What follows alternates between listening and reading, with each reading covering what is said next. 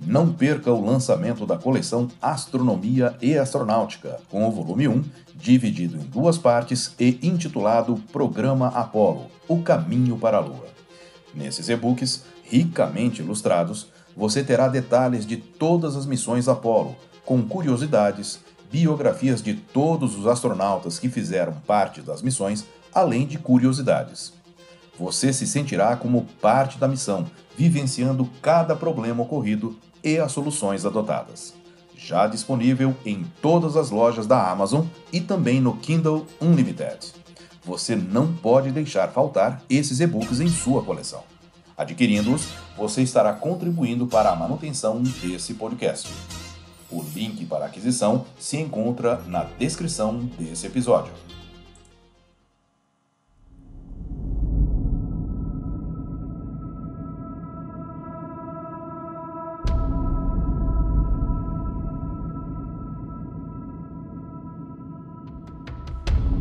Vagam pelo espaço em diversas órbitas, mas, eventualmente, podem se encontrar com a Terra. No entanto, em cada condição, possui um nome. Nesse episódio, veremos a diferença. Olá, eu sou Floresberto, apresentador do podcast Astronomia e Astronáutica, e vou levar você nessa viagem.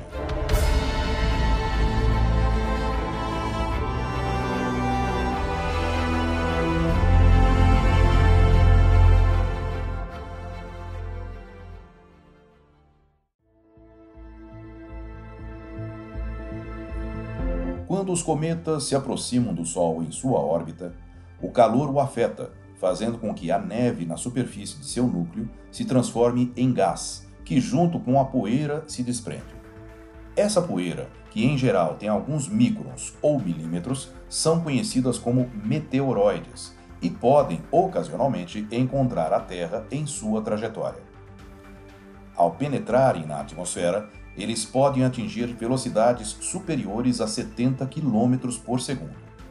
Seu atrito com a camada de gases produz sua incandescência e volatização, que também são conhecidas como estrelas cadentes. Em consequência, a maior parte deles se desintegra antes de atingir o solo. Alguns meteoroides de maior massa e que podem ser resultado da fragmentação de um cometa dão origem aos bólidos, ou bolas de fogo, que não se consomem completamente na sua entrada na atmosfera, com seus resíduos atingindo a superfície terrestre. Dá-se o nome de meteorito a esses fragmentos rochosos ou ferrosos oriundos do espaço. Quando a Terra passa por uma grande quantidade de partículas de poeira desprendidas por um cometa em sua trajetória orbital, produz-se uma chuva de meteoros. Com isso, reserva-se vocábulo meteoro ao fenômeno luminoso que resulta da travessia de meteoroides pela atmosfera terrestre. Uma grande porcentagem de meteoroides torna-se incandescente numa faixa de 60 a 120 km de altura. Os maiores, por outro lado, ao se desintegrarem em contato com a nossa atmosfera, produzem rastros de 20 graus de comprimento, mas alguns deles devido ao tamanho e à composição, acabam atingindo o solo. Como há mais água do que terra em nosso planeta, a maioria cai no mar. A coloração dos meteoros depende de sua constituição. Eles podem ser brancos, azuis, amarelos ou avermelhados. Suas trajetórias luminosas podem se apresentar curvas ou descontínuas e, em algumas áreas, mais espessas, como se durante a travessia da atmosfera tivessem os meteoroides sofrido uma explosão. Raramente se escuta o ruído dessa explosão.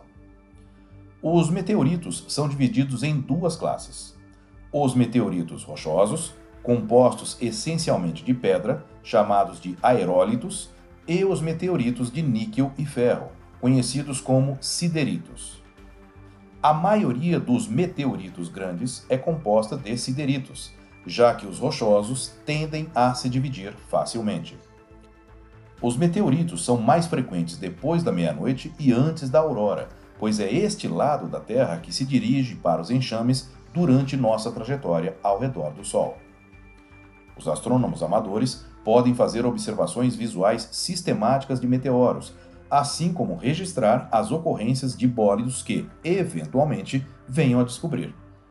Nestes dois casos, os observadores devem anotar o ano, o dia e a hora em minutos e segundos da observação do fenômeno. No caso da chuva de meteoros, deve-se anotar o número de meteoros vistos em uma hora e traçar suas respectivas trajetórias sobre uma carta celeste. Além do mais, convém registrar algumas particularidades, como a coloração e brilho. Ao estimar o brilho, será conveniente usar as estrelas próximas ao fenômeno como elemento de comparação. A velocidade aparente deve ser estimada, indicando-se seu movimento como rápido ou lento. É interessante indicar também se houve alteração de brilho e se o rastro era persistente e, em caso afirmativo, estimar o tempo que ficou visível. Uma das mais célebres crateras de meteoritos se encontra no Arizona, nos Estados Unidos, e tem 1.250 metros de diâmetro e 180 metros de profundidade. Em 1908, segundo teorias sobre o fenômeno, um meteorito caiu na cidade de Tunguska, na Sibéria, seguido de uma grande explosão que devastou uma floresta existente no local em um raio de 100 quilômetros. Segundo os cálculos do professor Kulik, que investigou o ocorrido, esse imenso bólido deveria ter 40 mil toneladas. Eu sou Floresberto Produzi e apresentei esse podcast Astronomia e Astronáutica. Até a próxima viagem.